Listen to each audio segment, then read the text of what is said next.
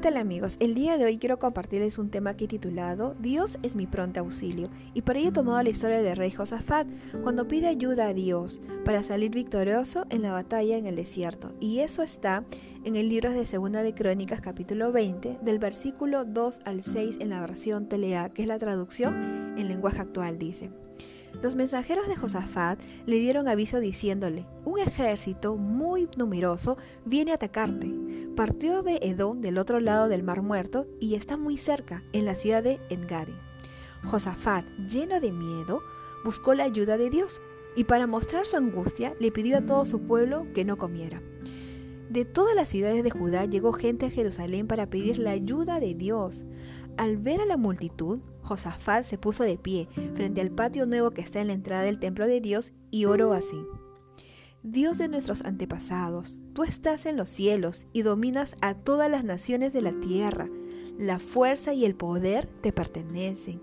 Nadie puede vencerte. Y en el versículo 12 dice, Dios nuestro, castígalos. Nosotros no podemos hacerle frente a un ejército tan grande, ni siquiera sabemos qué hacer. Por eso nos dirigimos a ti en busca de tu ayuda. ¿Ustedes imaginan el rostro de, este rey Josafat viendo tan numeroso ejército frente a él?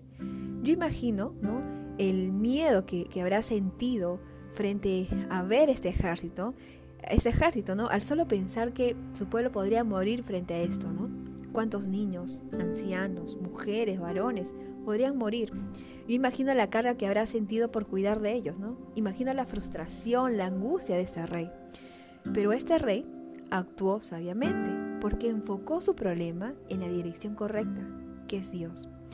Ahora, cuando nosotros estemos pasando por angustias, quizás tristeza tengamos, eh, ansiedad, desesperación o nos encontramos algo desorientados, pues nuestras emociones deben ser, deben ser dirigidos a la dirección correcta.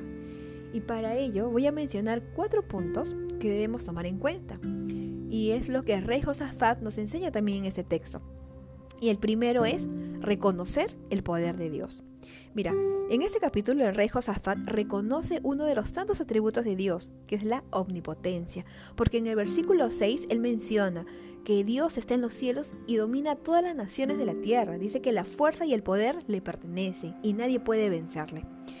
Josafat reconoce ese poder de Dios. Él reconoce que Dios es todopoderoso y que no hay arma que pueda vencer a Dios. Como dice su palabra en Primera de Crónicas capítulo 29 versículo 11 dice, Tuyos son, Señor, la grandeza y el poder, la gloria, la victoria y la majestad. Tuyo es todo cuanto hay, en el cielo y en la tierra. Tuyo también es el reino, y tú estás por encima de todo. Segundo punto, pedir ayuda a ese Dios todopoderoso. En el versículo 9, el rey Josafat menciona de que en sus angustias viene a buscar al Dios, ¿no? Para que lo escuche y para que lo ayude. Y en el versículo 12 también dice, ni siquiera sabemos qué hacer. Él reconoce que ni siquiera sabe qué hacer. Pero por eso se dirige a él en busca de su ayuda. Ese rey Josafat sabía a quién le estaba pidiendo ayuda y descansaba en ello porque lo hacía el Dios, a ese Dios todopoderoso que lo libraría de esa angustia, de, su, de la aflicción que estaba viviendo. Como dice el Salmo 75, dice, yo estoy afligido y menesteroso, y menesteroso. Apresúrate a mí, oh Dios, ayuda mía, y mi libertador eres tú. Oh Jehová, no te detengas. Tercer punto, adóralo y cántale. En el versículo 18 y 19, este rey Josafat se puso, dice, de rodillas, él y todo el pueblo, adorar a Dios.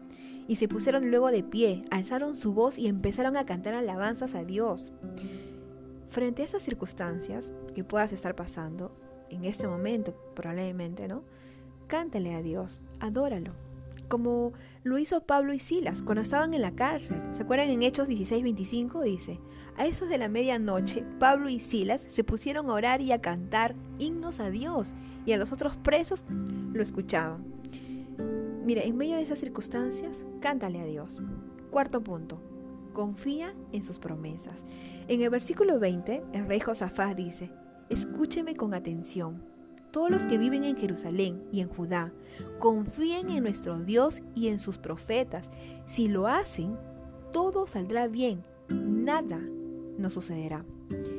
Esa es la convicción que debemos tener. No debemos dudar de las promesas de Dios, porque Él es fiel a sus promesas, pero debemos creer que eh, en Él, ¿no? Que actuará de acuerdo a su voluntad, la cual siempre va a ser perfecta y agradable, ¿no? Como dice Marcos 9:23, Jesús le dijo, si puedes creer, al que cree, todo le es posible. Esperando que este mensaje cale en sus corazones, me despido y que Dios los bendiga.